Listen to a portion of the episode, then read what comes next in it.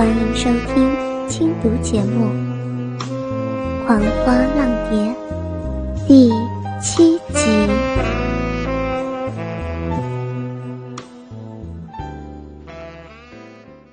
十三日清晨，华贵的马车以及白马早早的就在门外候着了。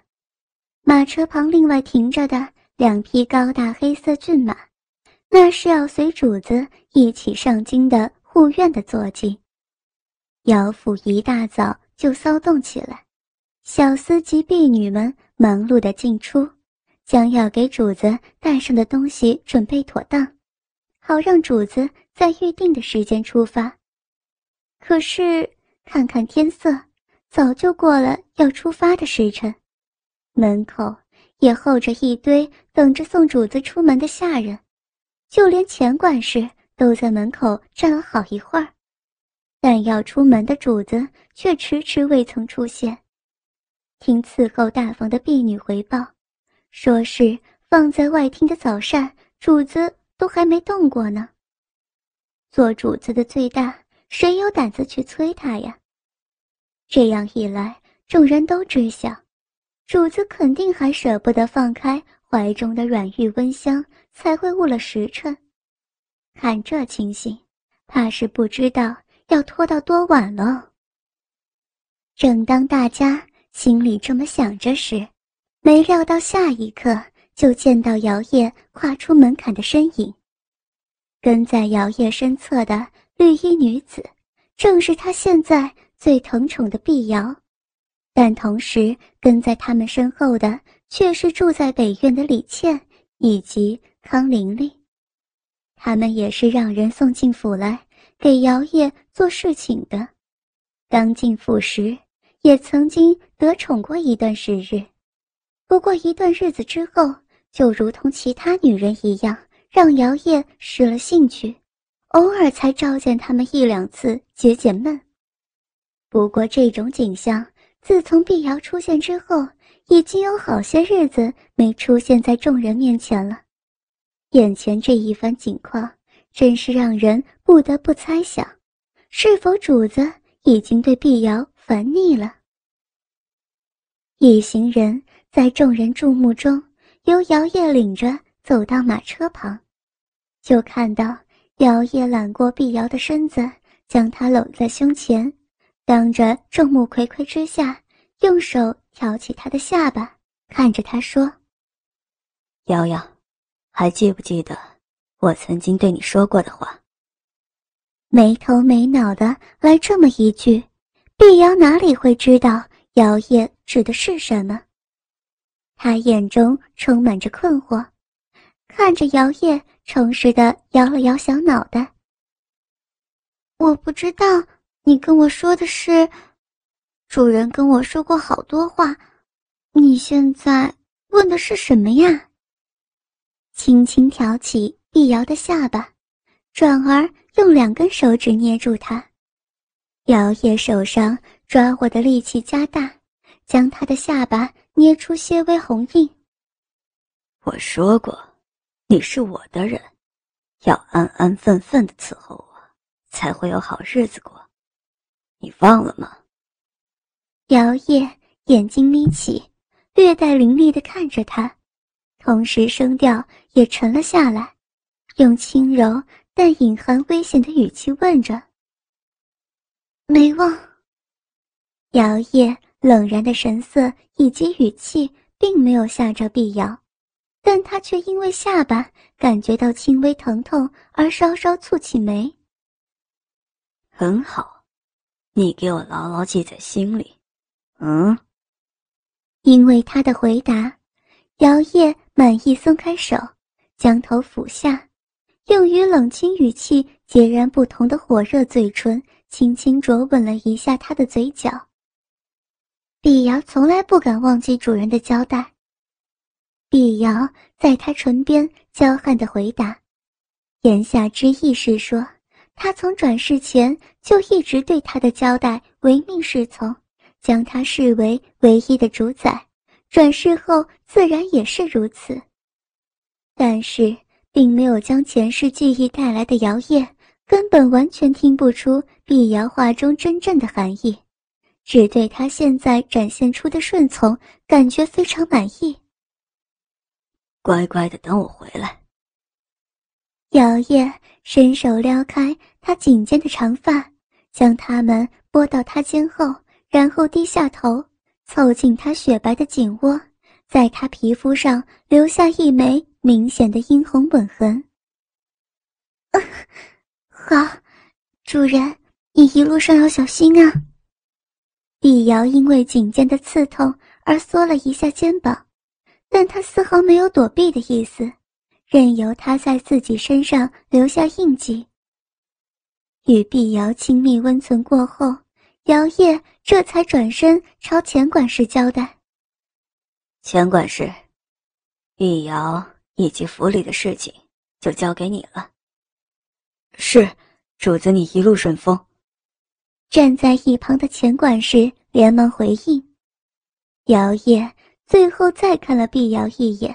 就转身潇洒的上了马车，李倩以及康玲玲两人在姚烨进入车厢之后，示威的看了碧瑶一眼，似乎在说：“哼，别以为自己有多得宠，主子还不是没挑上你跟他一道上京呢。”他们带着得意的表情越过站在原地的碧瑶，跟着也上了马车。等姚烨及二女上车坐定后，马车夫才在钱管事示意下驾驭着马车出发了。两名护院也利落的上马，一左一右跟随在马车旁。没多久，他们的身影渐渐走远了。其余站在大门口的下人们，在免费观赏一场亲热戏之后，才后知后觉明白，这一趟上京。主子竟然将碧瑶留下来，没带她一同出门。但原本以为碧瑶已经失了宠的猜想，却又被姚烨临行前对她的亲密举止给推翻了。这种奇怪的现象让所有人一头雾水，想了老半天，还是搞不清楚主子心底在想些什么。看见下人们打量碧瑶的眼光。钱管事一瞪眼，他们就一溜烟的散了。碧瑶小姐，主子走远了，咱们进屋去吧。钱管事看着碧瑶，有礼的说：“啊，钱管事，主人不在，我没事情好做，您老看看府里有什么需要帮忙的，告诉我一声，我可以帮忙啊。”碧瑶脸上。并没有钱管事心里预期的离情依依，反而平常的让他感觉到诧异。碧瑶小姐，小的怎么敢让你帮忙呢？既然主子不在，那你就好好休息两天，当做放假。虽然碧瑶一直以侍女自居，但实际上她每天都过得像大户人家的千金小姐，虽然没有名分。但依姚烨对待她的方式，不但不像侍女，而且还有超越侍寝的倾向。如果他没有料错，搞不好再过不久，他就得称呼碧瑶一声夫人也说不定。所以，他哪里敢交代未来的当家主母做事呀？这样啊，钱管事，主人不在的这几天。我一个人用膳太浪费了，我干脆跟着小双他们一块用膳就可以，别另外替我准备了，这总该可以允了我吧。他一向跟姚烨同桌而食，同寝而眠，所以他根本就不知道，按照规矩，下人是不可以跟主子如此亲近的。所以，他虽然伺候着姚烨，但他根本不清楚。真正的侍女，除了伺候主子之外，还另外要做很多杂事。是的，小的知道了。这倒是小事，只要他交代厨房多拨些好食材过去，也就可以了。那碧瑶先进去了。李瑶向钱管事打了声招呼，就拎着裙摆进门去了。舒适的倚坐在特制软榻上，姚叶身边一左一右依偎着娇软的女体。叶儿，倩如给您揉揉腿好不好？在他左手边的李倩如，将胸前丰满的乳房紧紧抵在姚叶手臂上，好好的在他手臂上磨蹭。另一边的康玲玲见状也不甘示弱，连忙捏细了嗓子，将嘴凑到姚叶耳旁吹着气儿，手指灵活的在他傲人的鸡巴。揉搓了两下，姚叶的下体就反应的硬了起来。耶，手下的粗壮让康玲玲脸红心跳，她很久没有使过这玩意儿了，心想的痒痒的，整个人娇软的半伏在姚叶身侧，用一双满含春意的美眸瞧着他。李倩如见状。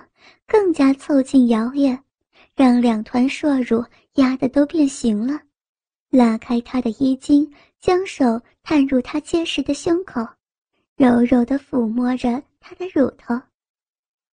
本来闭着眼假寐的姚叶，原先也由他们去，但从上马车开始，头就闷闷的，感觉到不痛快，忽然一阵心烦。让他对两女的曲意承欢感觉到不耐。虽然鸡巴已经勃发，但他却没有兴致与他们寻欢。在他们努力取悦自己的时候，他猛然大手一挥，将他们给甩开。忽然被甩开的两个女人错愕地看着他。爷，好了，你们到一边去，别来烦我。他连眼睛都没有睁开，沉声喝道：“一见到姚叶，忽然发起脾气，两个女人一声也不敢吭，连忙将手从他身上移开，摸摸鼻子，乖乖坐到软榻对面的椅子上。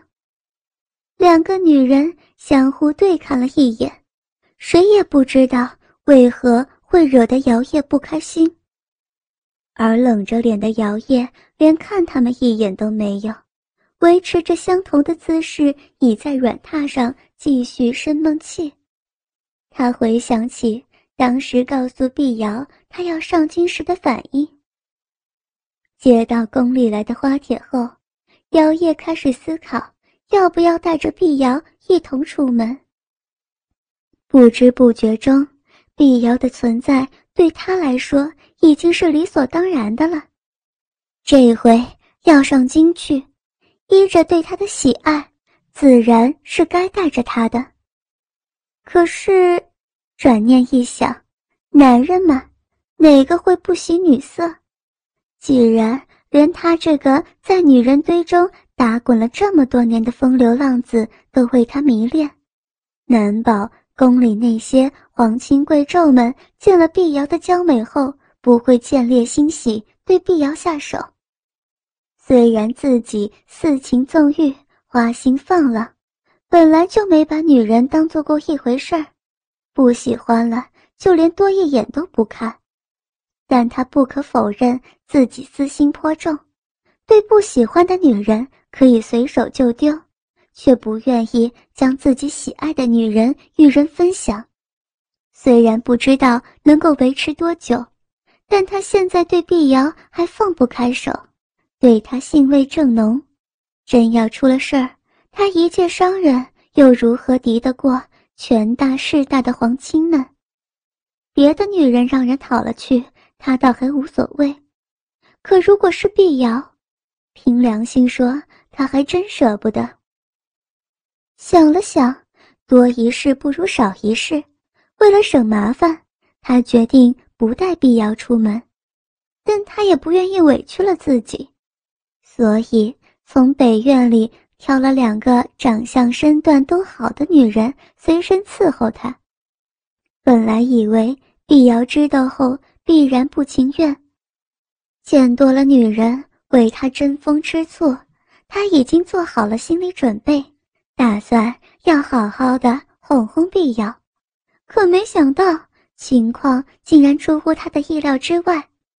别说争风吃醋了，他就连一丝较为在乎的表情都没有，平平静静的就接受了他将带另外两个女人上京去。因为碧瑶的云淡风轻，他觉得自己在碧瑶心里似乎没有他以为的有地位，有点不是滋味儿，所以他第一次想要探知女人的心事。你去过上京？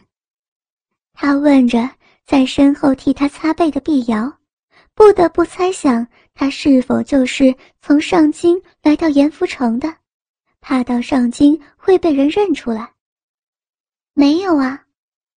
他用手举起一捧热水，淋到姚叶肩膀，然后用柔软的布替他擦洗。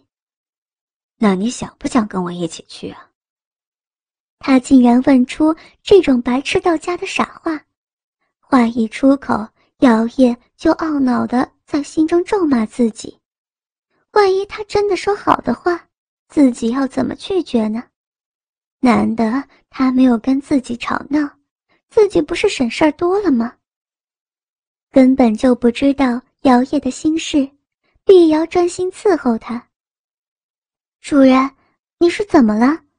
你不是说这回不带我，要带李姐姐？以及康姐姐去吗？现在你怎么又问我想不想去了？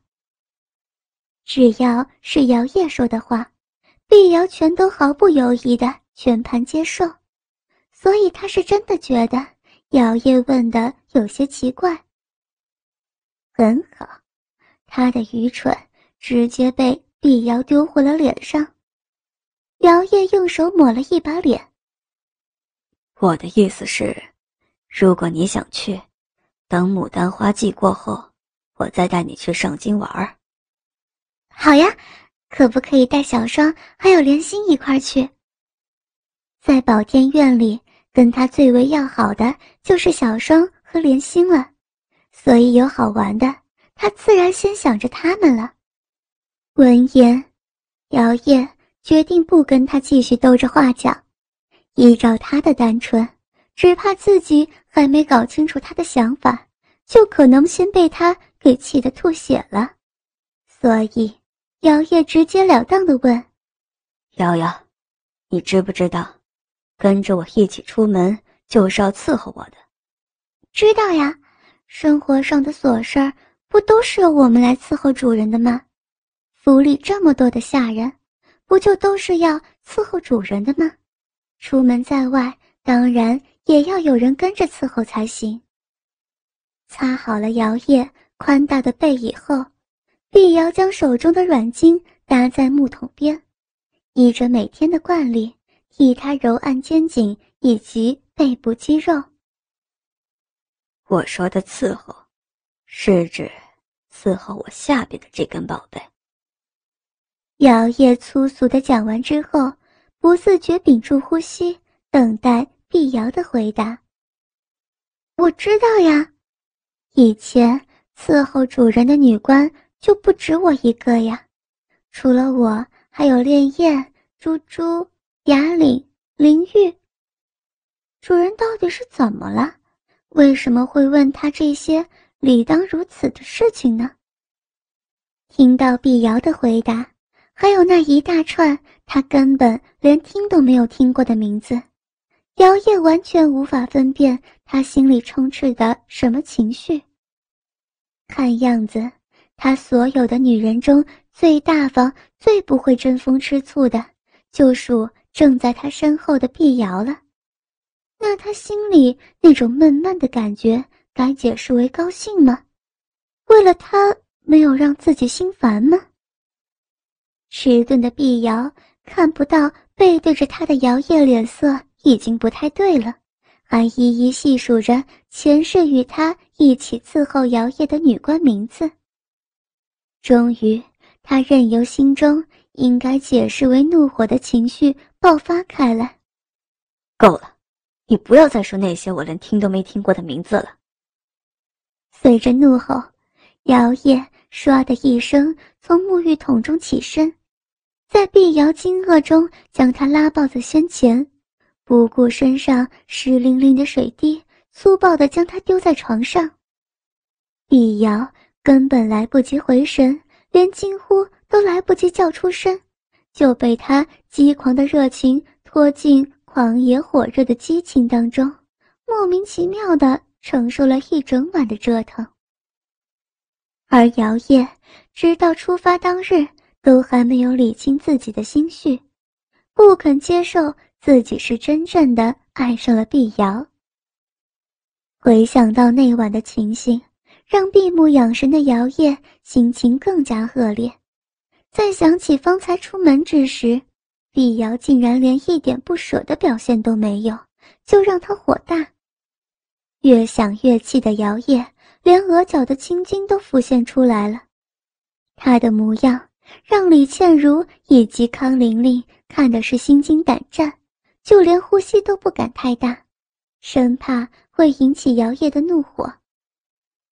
就这样，整整三天，姚烨都维持着怒火，一副随时可能发飙的恐怖模样，还反常的连碰都没有碰特别带出来的两个女人。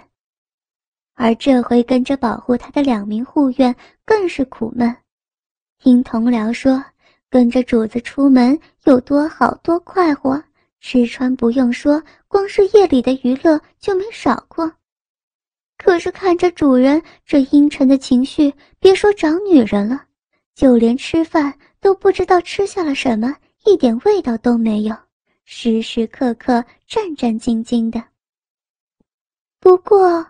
比起李倩如以及康玲玲，他们跟马车夫算是好运的了。再怎么说，他们都是在马车外头，能见到主子那张可怕的脸，也只有在休息的时候；而他们则是连躲避的机会都没有，只能够每天害怕的跟着主子在车厢里头大眼瞪小眼。想到这儿。两名护院以及马夫都拍着胸口庆幸不已。就在这种非常低迷的气氛之中，他们终于到了上京。进了宫后，姚烨只能暂时抛开阴沉的情绪和心中的怒火，摆出商人的嘴脸，和善的周旋在众人之间。姚烨一出门，北院那些。积累了许久怨气的女人们，总算是逮着了机会。午后，日光不甚强烈，让天气显得特别阴冷。北院里走出几个美貌女子，其中最漂亮也最为泼辣的吴曼丽带头领了六七个女人，她们扭着细腰，打算去见识见识碧瑶的魅力。